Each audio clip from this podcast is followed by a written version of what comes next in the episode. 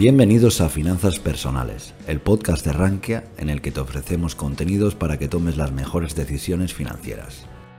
No olvides que puedes seguirnos a través de estas plataformas o a través de nuestro blog, en el que publicamos todas nuestras novedades y que puedes encontrar en la descripción. Brevemente, eh, para mencionar nosotros cómo pensamos acerca de la inversión temática, eh, creemos que, la inversión temática se basa en el proceso de identificar tendencias estructurales que, están cambiando nuestra economía y luego el proceso de identificar a todas aquellas compañías que estén muy bien posicionadas para capturar eh, esos cambios estructurales en, muchas de, en muchas áreas de nuestra economía. Por supuesto, esto se basa en una estrategia de mirar hacia el futuro, creyendo que la próxima vez eh, será diferente. Y por supuesto, eh, por esto estas, eh, estas estrategias de inversión son orientadas al crecimiento o growth oriented, como se dice aquí en Estados Unidos.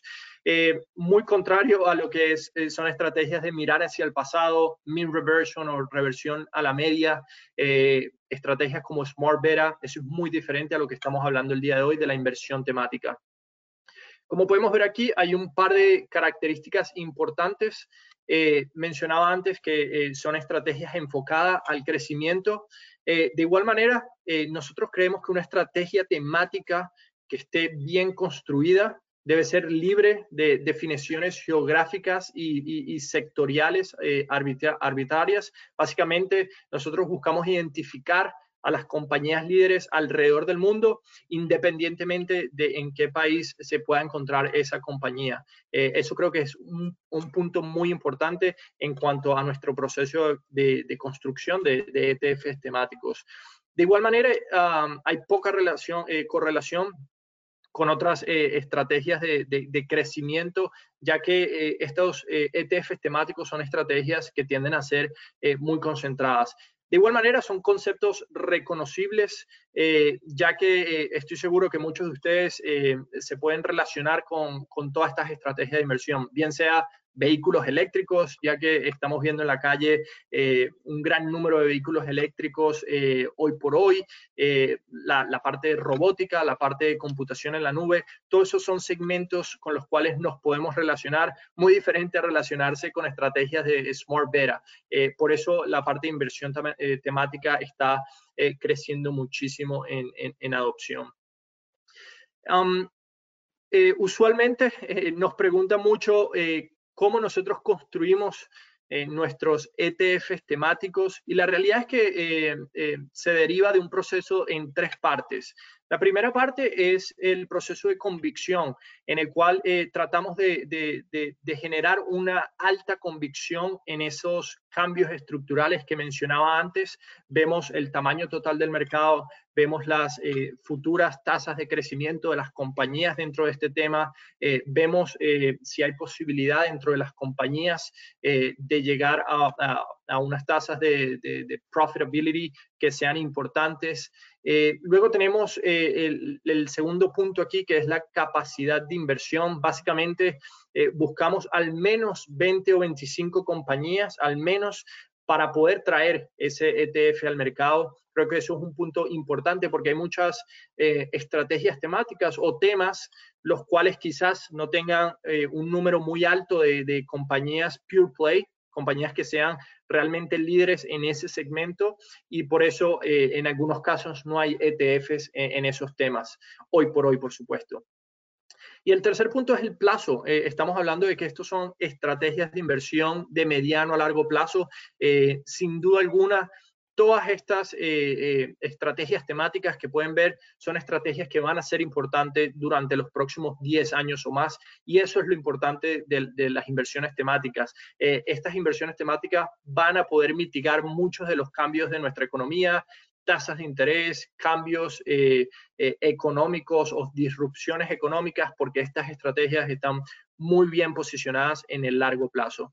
Y aquí en Global X tenemos 27 ETFs e temáticos, eh, los cuales pueden ver en su pantalla en este momento, eh, desde eh, la robótica y la inteligencia artificial al fintech, por la parte de, people and demographics, tenemos al e-commerce o comercio, comercio electrónico y muchas, muchas otras muchos otros ETFs temáticos. Hoy vamos a estar hablando de cuatro de esos ETFs. primero que nada, aquí tenemos un poco la agenda del día de hoy.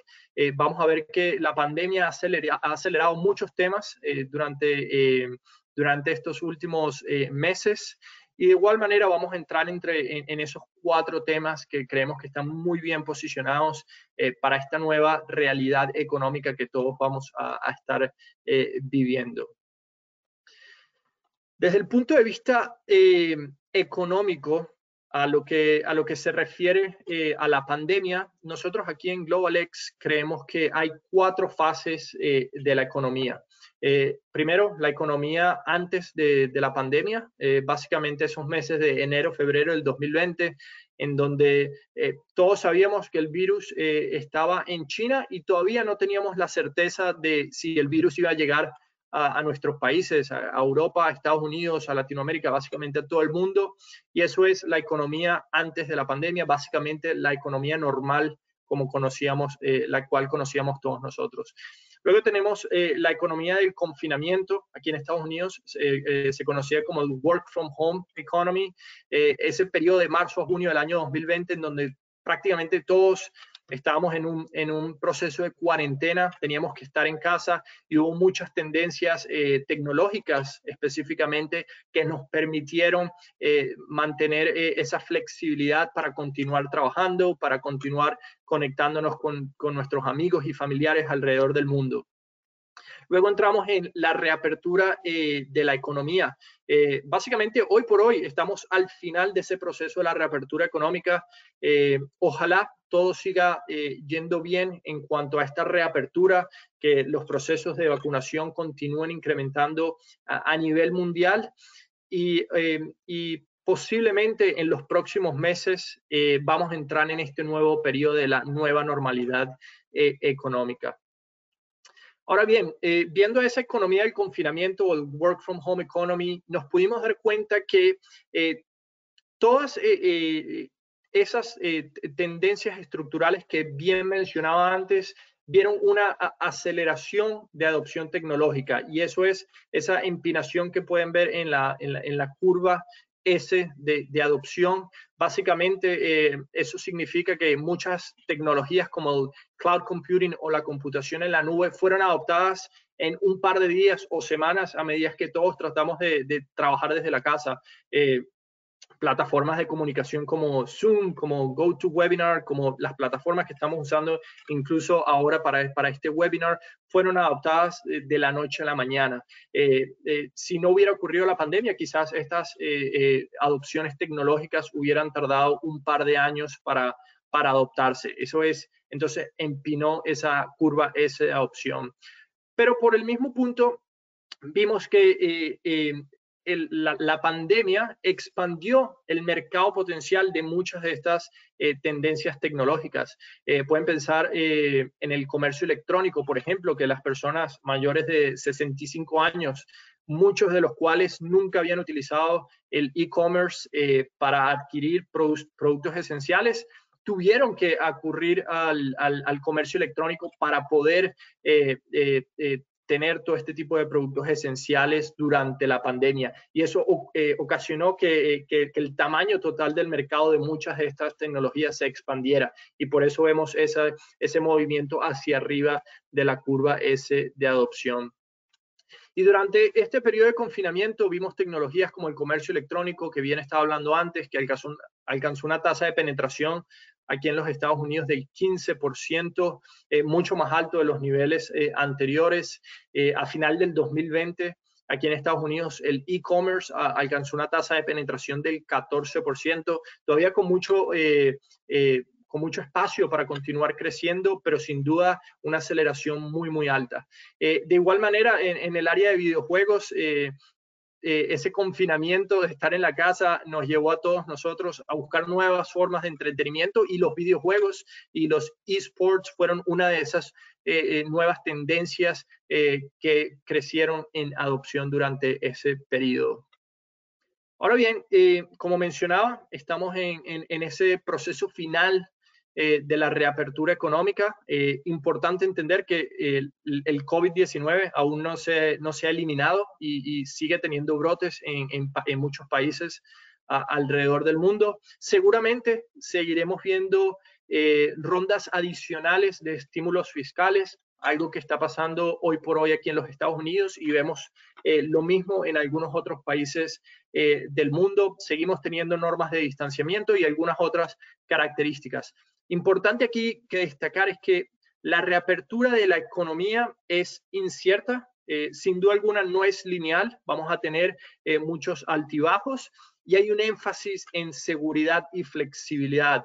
Eh, por ese lado, hubo muchas tecnologías durante este proceso de la reapertura económica que nos han apoyado en ese eh, en cuanto a la perspectiva de seguridad y flexibilidad.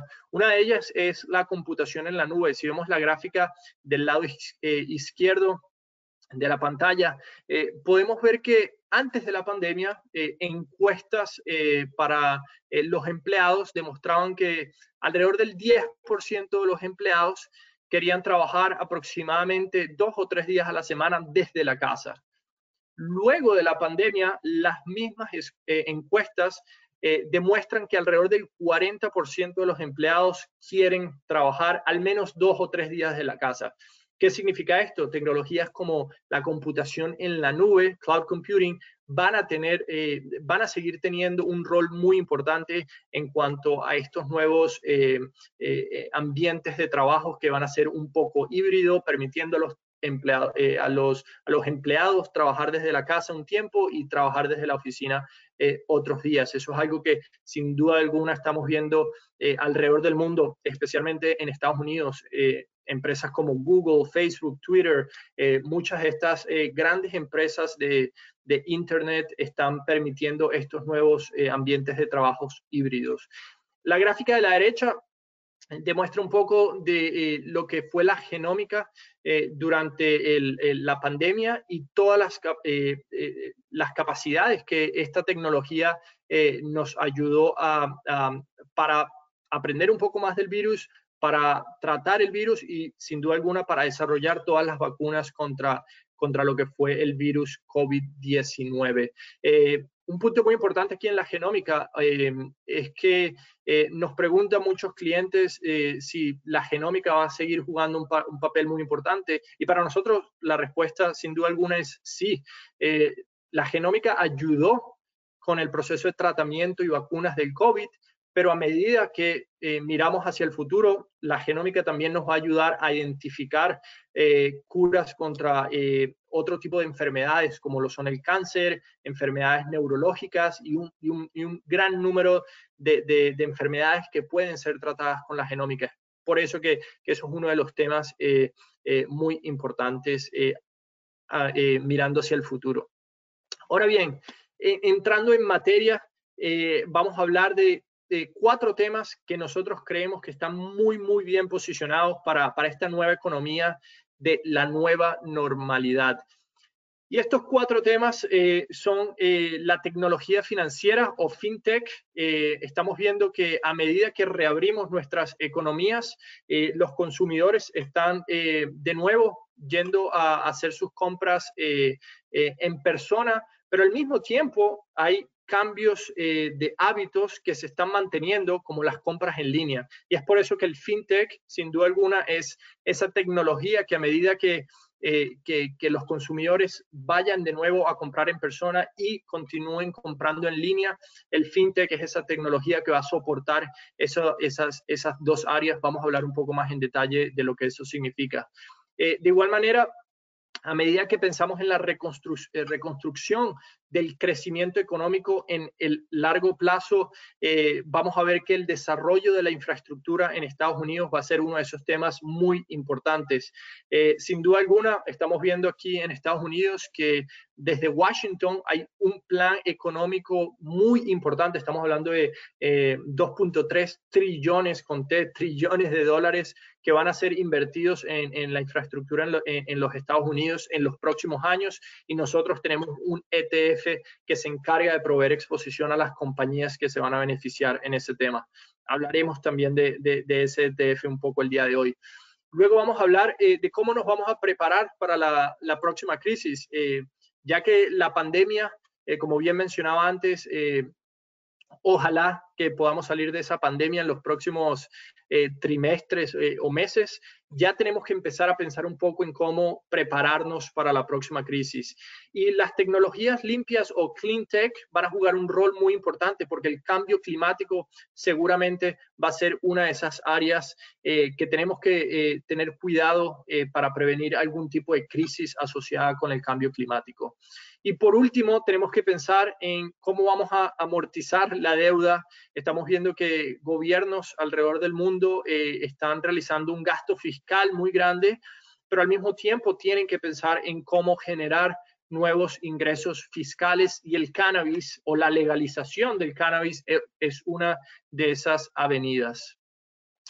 Voy a empezar con el tema del cannabis eh, muy brevemente creo que eh, las implicaciones eh, que los planes de legalización pueden tener para, para estados aquí en Estados Unidos y gobiernos locales y potencialmente a nivel federal, a nivel nacional aquí en Estados Unidos, eh, pero también vamos a hablar un poco de lo que significa para las empresas que operan dentro de, estos mercados de cannabis que son totalmente regulados y legales, un punto, un punto muy importante. A un alto nivel eh, debemos reconocer que las recesiones económicas aceleran los esfuerzos para encontrar nuevas fuentes de, estímulo económico eh, e ingresos fiscales, por supuesto, como bien mencionaba antes. Solo por poner esto en contexto, podemos mirar hacia atrás a, la derogación de la prohibición del, alcohol aquí en los Estados Unidos. Durante los años 1920 eh, a 1933, la producción, importación, eh, transporte y venta de bebidas alcohólicas eh, era prohibida aquí en los Estados Unidos, pero en el año 1933, a finales del año 1933, eh, se derogó la prohibición del alcohol aquí en los Estados Unidos para poder generar un crecimiento económico muy importante posterior a lo que fue el periodo de la Gran Depresión aquí en Estados Unidos. Y hay algo similar eh, con lo que estamos viendo aquí en el área del cannabis. Sin duda alguna, después de la pandemia del año pasado, nosotros pensamos que legalizar y grabar por generar eh, ingresos fiscales a través del cannabis recreativo es una de esas vías eh, importantes para que los estados aquí americanos generen un crecimiento económico. Eh, si miramos algunos de los estados aquí en, Estados Unidos, podemos ver que el déficit de ingresos fiscales eh, que se espera es, eh, es muy severo. En Nueva Jersey, aquí cerca de Nueva York, estamos hablando de que más de 5 mil millones de dólares de disminución de ingresos fiscales para el presupuesto del año 2021. Hawái también se enfrenta a desafíos eh, debido a la disminución de los viajes eh, eh, para, para, visitar ese estado. Florida, una situación muy similar. Nueva York enfrenta un déficit de ingresos fiscales cerca de 18 mil millones de dólares en los próximos dos años, 2021 a 2022.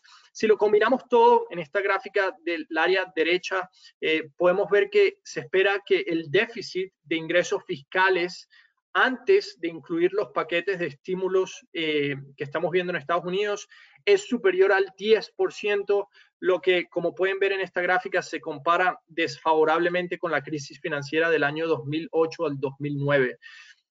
Ahora, em, estos paquetes de ayuda económica o los paquetes de estímulo, sin duda alguna, pueden abordar muchos de, estos problemas para, para los estados en el corto plazo pero eh, en el largo plazo eh, vemos que la nueva economía normal será diferente a la economía antes de la pandemia. Entonces, eh, para los estados, esto significa que las fuentes de ingresos quizás no sean las mismas que conocíamos antes de la pandemia. Si nos, fijamos en, el nivel de pasajeros del, sistema público aquí en Nueva York, eh, podemos ver que el metro, los autobuses, el ferrocarril, eh, un par de ferrocarriles que llegan hasta, hasta el, centro de, Manhattan, de Nueva York, ha disminuido significativamente. Todavía los niveles se encuentran por debajo del 50% eh, antes de la pandemia. Incluso la organización dentro de los Estados Unidos predice que las cifras de pasajeros en, esta nueva normalidad eh, se situarán entre el 80 y 92% de los niveles anteriores a la pandemia. Y es por esto que estados como Nueva York necesitan recurrir a nuevas fuentes fiscales y nosotros creemos que la legalización del cannabis recreativo va a ser una de esas eh, soluciones. Incluso hace un par de semanas ya vimos que en Nueva York se legalizó el uso del cannabis recreativo y vamos a ver eso eh, sin duda ocurriendo en muchos otros estados en Estados Unidos en el, en el futuro cercano. Viendo un caso práctico, eh, vemos el, caso de, de, Colorado. Colorado, uno de los estados principales en, en, Estados Unidos que legalizó el, el, cannabis recreativo en el año 2012 y luego realizó las primeras ventas en el año 2014. El Estado ha generado ingresos fiscales eh, acumulados aproximadamente de 1.7 eh, mil millones de dólares, 1.700 millones de dólares en, ingresos fiscales a, través del cannabis recreativos. Eh, de igual manera, se han generado 18 mil puestos de trabajo directo y un número más grande si, tomamos también trabajos indirectos. Eh, de igual manera, eh, si vemos a lo que estaba hablando antes, que Nueva York está legalizando el cannabis recreativo, estaremos hablando que a finales del año 2021 aproximadamente 50% de la población en Estados Unidos va a estar viviendo en estados con, eh, con acceso al cannabis recreativo. Es por eso que creemos que eh, eh, este tema va a ser un punto muy importante de inversión en los próximos meses. quizás en el futuro cercano, si vemos algún proceso de legalización a nivel federal, va a abrir las puertas aún más para las empresas que están operando legalmente dentro de, este eh, mercado del cannabis legal.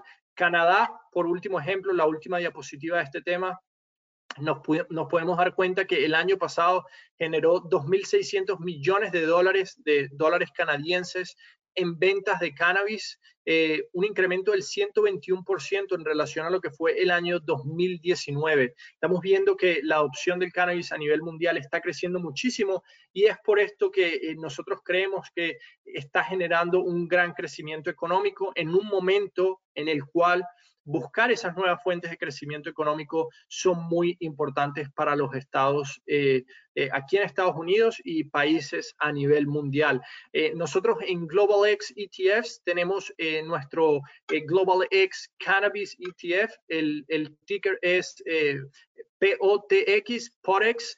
ustedes pueden descargar el fact sheet de este fondo de inversión, el cual invierte en compañías que operan eh, dentro de ese ámbito y marco eh, legal y regulado, todas las compañías tienen que, tienen que estar eh, trabajando dentro de ese ámbito legal y lo que buscamos es proveer exposición a, este, a, este, a esta área de crecimiento que a través de la legalización se espera que se continúe beneficiando en los próximos años. Ahora vamos a pasar al, segundo tema del día de hoy, eh, el tema del, fintech eh, o la tecnología financiera. Eh, como bien mencionaba antes, a medida que entramos en, esa nueva fase de, de, la economía normal, las empresas de fintech están muy bien posicionadas para beneficiarse tanto de un aumento en las actividades en persona, como salir a cenar, ir a bares, viajar y otro tipo de actividades, pero también de esos eh, nuevos comportamientos de los consumidores que fueron adquiridos durante la pandemia, como eh, realizar compras en línea y, hacer recogidas eh, luego de hacer esa compra en, línea en, mercados cercanos de donde vivimos. Y, y, creo que más que nunca seguimos utilizando todo este tipo de aplicaciones de comercio electrónico. Y las empresas de fintech son esta tecnología principal eh, que permite que todos nosotros, los consumidores, podamos usar eh, pagos móviles y, carteras digitales para realizar este tipo de transacciones en persona en las tiendas, pero también son básicamente la columna vertebral para transacciones de comercio electrónico. Eh, y podemos ver un ejemplo como PayPal, por ejemplo, una de las compañías líderes en el área de fintech, que tiene mercados principales como Uber, como Airbnb, como Lyft y otros gran número de, empresas que se pueden beneficiar a medida que pensamos en este nuevo proceso de, de, reapertura de nuestras economías y esa nueva normalidad económica. Ahora bien, eh, si, miramos a los comerciantes que, utilizan el punto de venta de, Square, Square, otra compañía líder dentro del área de fintech a nivel mundial, podemos ver que antes de la pandemia, menos del 15% de todos los comerciantes que utilizaban el punto de venta de Square eran negocios que no utilizaban ningún tipo de, efectivo. Eh, aquí se conocen en, el término eh, en inglés en cashless, cashless businesses, únicamente menos del 15% de estos comerciantes utilizaban eh, ese, ese sistema cashless. Después de la pandemia, podemos ver que eh, en la mayoría de los casos ese número se duplicó. Aquí en los Estados Unidos, por ejemplo, el nivel antes de la pandemia fue del 8%, pero después de la pandemia, 15% de los comerciantes eh, están trabajando 100% sin efectivo. Podemos ver otros ejemplos como Canadá, Australia, Japón, eh, también el Reino eh, Unido eh, están experimentando un aumento significativo de estos niveles cashless en cuanto a los negocios. Entonces, claramente esto está beneficiando que los volúmenes totales de pago que estamos viendo a través de todas estas plataformas de pago de fintech están desafiando el, uso de efectivo eh, eh, y cash en muchos casos y por eso estamos viendo un, eh, un crecimiento significante en las transacciones de todas estas compañías de pago de fintech. Ahora bien, eh, incluso los grandes minoristas aquí en Estados Unidos, empresas como eh, CVS, eh, la empresa de, farmacias, de, retail, están adoptando nuevas formas de pago. de hecho, en noviembre del año pasado, CVS implementó una tecnología de códigos QR trabajando con PayPal y, y Venmo en sus puntos de venta para mejorar la experiencia del consumidor. De hecho, eh, hemos visto algunas encuestas eh, que muestran que el 34% de los consumidores que prefieren pagar con códigos eh, QR o QR no pagarían con ningún otro método, por lo cual al, implementar este tipo de tecnologías de pagos digitales, los consumidores se sienten muy bien identificados y esto es algo que estamos viendo un crecimiento importante, no solo aquí en Estados Unidos, pero la realidad a, nivel mundial, especialmente en países eh, asiáticos. Em, y todo esto se debe a que eh, las formas de pago fintech son convenientes, eh, son cómodas, sin duda alguna ofrecen un mayor grado de seguridad que simplemente manejar eh, todo en efectivo. También permite que los comerciantes y los consumidores puedan almacenar datos eh, y tener mejor información tanto de los consumidores, tanto eh, como de nuestros propios presupuestos y gastos, por ejemplo, pero también tienden a ser menos costosas todos estos sistemas de fintech. Como resultado, si, combinamos eh, a los usuarios de, de, Vemo y de Cash App, estas dos aplicaciones muy importantes en el área de FinTech, estamos viendo que el número de usuarios alcanza los 90 millones eh, de usuarios. Eh, ahora bien, una consideración importante aquí es que las plataformas de FinTech no solo están aumentando su base de usuario, como podemos ver en esta gráfica, sino que también están mejorando la monetización de, estas plataformas al introducir nuevos servicios como eh, las transacciones de criptomonedas, como Bitcoin. Incluso si vemos a la compañía Square, más del 50% de, de, las ventas de, Square fueron generadas a través de las transacciones de Bitcoin en el último trimestre eh, que, reportaron sus estados de ganancia. Eh, de igual manera, otros servicios como eh, el Buy Now, Pay Later, comprar ahora y pagar después, son, tecnologías que estamos viendo jugando un rol muy importante. También los préstamos, préstamos cortos, son otros de estos servicios que, las empresas de fintech están introduciendo a sus carteras digitales para monetizar mucho más a, esa base de usuario tan grande que continúa eh, eh, incrementando año tras año.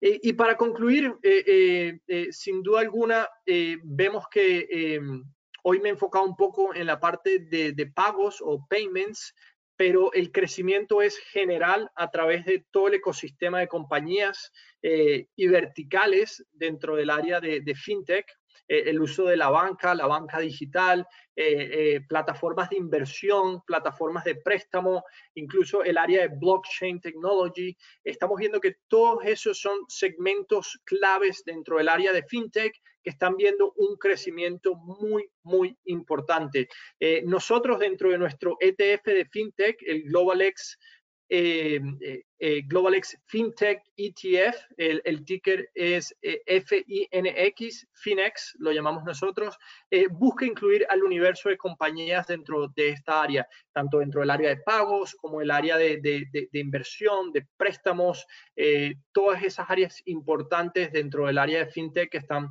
viendo un crecimiento muy, muy importante.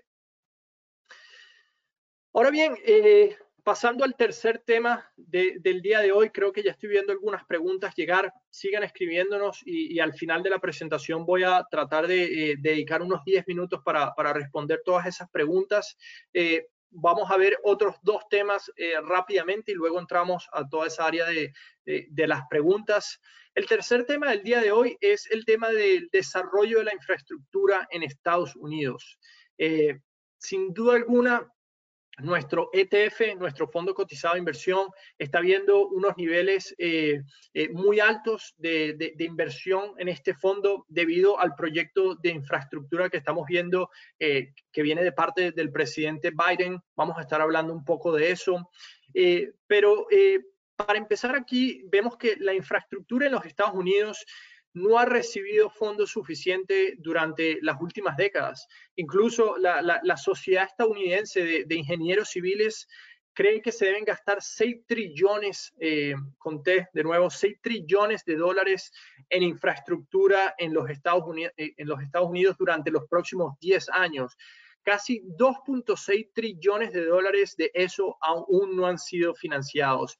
Y sin duda alguna, esta negligencia eh, en la financiación de esta infraestructura es un factor que contribuye a que nuestras carreteras, puentes eh, se puedan derrumbar aquí en los Estados Unidos y produzcan eh, incluso muchas muertes por tráfico. Estamos viendo que 36 mil víctimas fatales ocurren todos los años por accidentes de tránsito. Por eso que ese enfoque en la infraestructura va a ser muy importante en los próximos años. Como porcentaje del Producto Interno Bruto, eh, podemos ver que el gasto de infraestructura ha caído de alrededor de 2% en el año 2007 al año 2011, como pueden ver en esta gráfica, eh, a alrededor de solo 1.5% en la actualidad. Eh, pero sin duda alguna, vamos a ver que hay muchos impulsores de esta demanda, como el crecimiento de la población en los Estados Unidos, la urbanización, del mismo punto la globalización y, personas eh, tratando eh, de, moverse de ciudad a ciudad, toda esa demanda va a, potenciar el gasto de infraestructura en los Estados Unidos durante los próximos años. De la misma manera, la depreciación de activos, sin duda alguna, es uno de esos puntos importantes. Riesgo climático, estamos hablando que la infraestructura debe estar posicionada para para combatir todo ese tipo de riesgos climáticos en el futuro de igual manera. Y ahora bien, eh, al mismo tiempo creemos que las necesidades de infraestructura están cambiando a medida que, incorporamos nuevas tecnologías de vanguardia en la infraestructura física. Por ejemplo, eh, la actualización de todas estas eh, redes celulares para 5G, la tecnología, eh, la tecnología 5G, se basa en aumentar la velocidad y la capacidad para facilitar que nuevas tecnologías como los vehículos autónomos puedan eh, trabajar sin ningún tipo de problema. Eh, de igual manera, eh, necesitamos infraestructura inteligente, smart infrastructure, para poder ayudarnos a, a combatir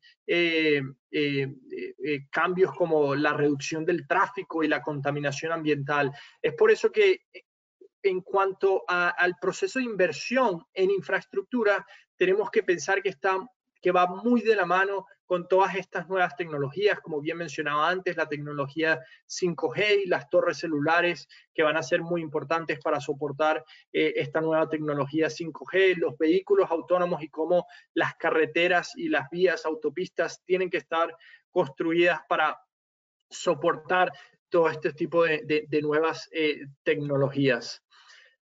Ahora bien, uno de los eh, principales factores que está llevando a la infraestructura en Estados Unidos a ser un tema muy importante de inversión este año es el hecho de que el presidente Biden anunció el American Jobs Plan, como una forma de, cerrar la brecha que estaba comentando antes en cuanto a la inversión necesaria mediante la inversión de 2.3 o 2.25 trillones de dólares durante los próximos años.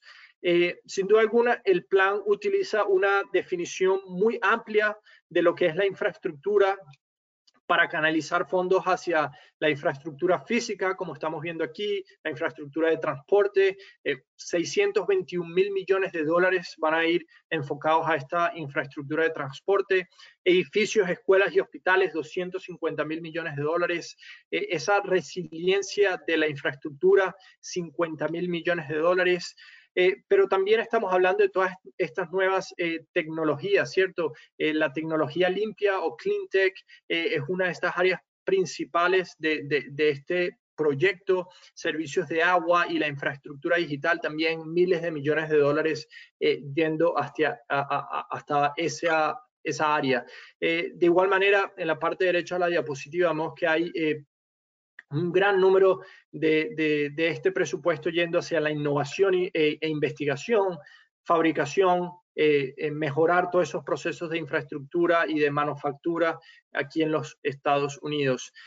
Una de las preguntas que, siempre recibimos es em, si es posible que veamos este, este plan ocurrir en el año 2021 y eh, lo que nosotros sabemos en este momento es que la presidenta de la Cámara de Representantes, eh, Nancy Pelosi, ha fijado el objetivo de aprobar este proyecto a más tardar el 4 de julio. Eh, es un proyecto ambicioso alcanzar este proyecto antes del 4 de julio, pero es posible. de pasar de la Cámara de Representantes, luego tendría que ser aprobado por el Senado aquí en los Estados Unidos por lo tanto, estamos hablando que eh, en, el, escenario más optimista, eh, eh, este plan podría ocurrir a finales del, verano, teniendo en cuenta que hay recesos legislativos en Estados Unidos que puedan retrasar un poco este proceso. Pero en el año 2021 es posible que veamos todos estos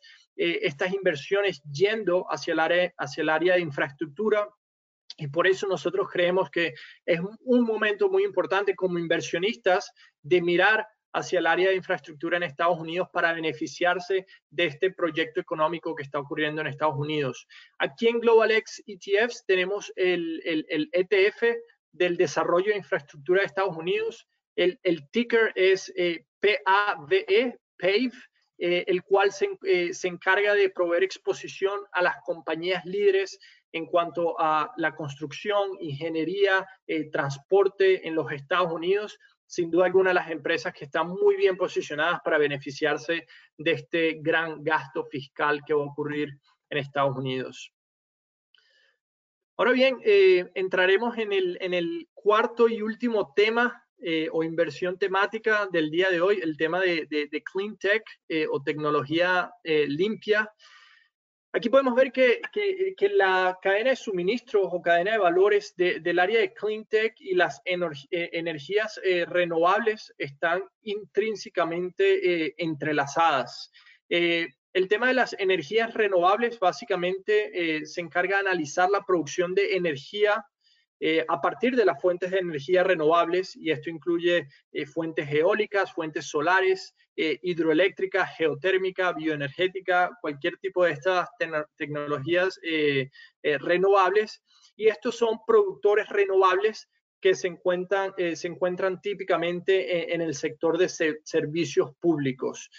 Por otro lado, tenemos el tema de clean tech, que mira más allá de la producción renovable e incluye actividades comerciales relacionadas con, con la mayor adopción de tecnologías que reducen los eh, impactos ambientales negativos. Básicamente estamos buscando upstream o más arriba en la cadena de valores de las energías renovables y esto incluye a empresas que fabrican los componentes utilizados para, la generación de, energía renovable como turbinas eólicas, como paneles y células solares, como los inversores solares, eh, y abarca actividades comerciales como la instalación y el mantenimiento de energías renovables, así como em, actividades de habilitación de energías renovables eh, relacionadas con eh, smart grids o, redes inteligentes. Un número muy, eh, muy grande de compañías de, dentro de esta área.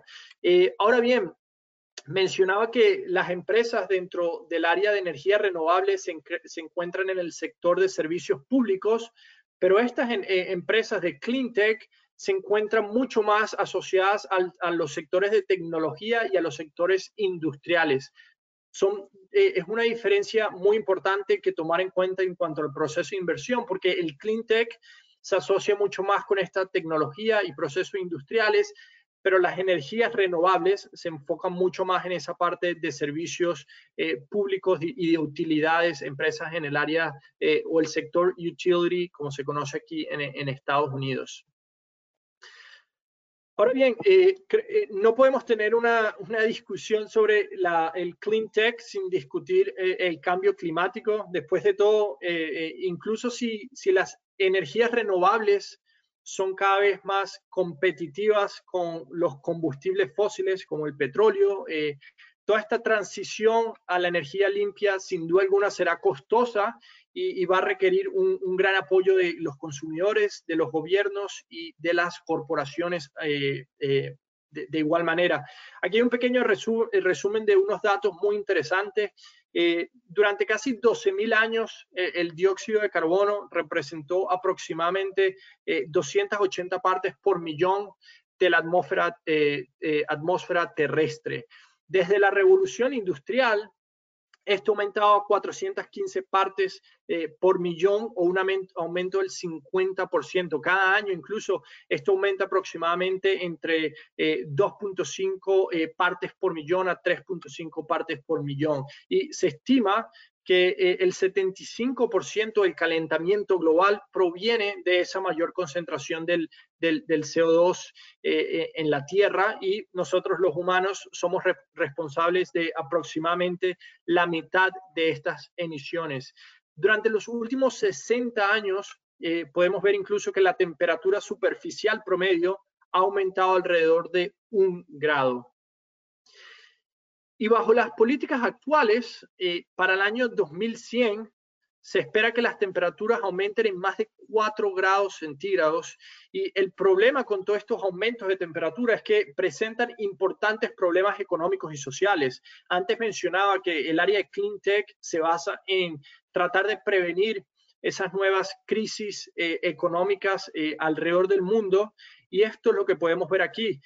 con solo un aumento de, un grado centígrado, hemos visto que la frecuencia de eventos climáticos eh, eh, eh, de, todos estos eventos alcanza miles de millones de dólares en, pérdidas durante los últimos años. Y si continuamos contaminando a este ritmo, podríamos ver una disminución del 10% en la producción económica mundial, del Producto Interno Bruto mundial, eh, sin mencionar que esto podría desplazar eh, millones de personas y, olas de calor podrían eh, generar muchos cambios ambientales que de nuevo van a representar un riesgo económico muy grande para nuestras economías mundiales. Ahora bien, eh, las tecnologías limpias o el clean tech y las energías renovables son el antídoto para este, para este riesgo económico que, todos presentamos. Eh, sin duda alguna, el Acuerdo Climático de París, el eh, Paris Agreement, busca limitar los aumentos de temperatura global a menos de 2 grados Celsius desde las temperaturas preindustriales. Y esto es un objetivo que se puede lograr en gran medida mediante la transición a la energía renovable, pero también con una mayor eficiencia energética y en cambios de tipos de, combustible. Si, le tenemos que poner un precio a, todo este proyecto, eh, estamos hablando de, que se trata de 110 trillones, de nuevo, conté, trillones de dólares en los próximos años, eh, lo cual equivale a prácticamente la, capitalización de mercado de todas las empresas públicas hoy por hoy en el mundo. estamos hablando de un proyecto económico muy, muy grande. Y por supuesto que eh, el, cleantech está recibiendo un apoyo sustancial dentro de las tres áreas clave que mencionaba antes, desde el punto de vista de consumidores, las corporaciones y también los gobiernos. Y aquí podemos ver que las instalaciones eh, eh, solares residenciales están aumentando constantemente cada año y más de dos tercios de los consumidores apoyan a políticas como, como la financiación eh, de la investigación de energías, eh, de, energías renovables.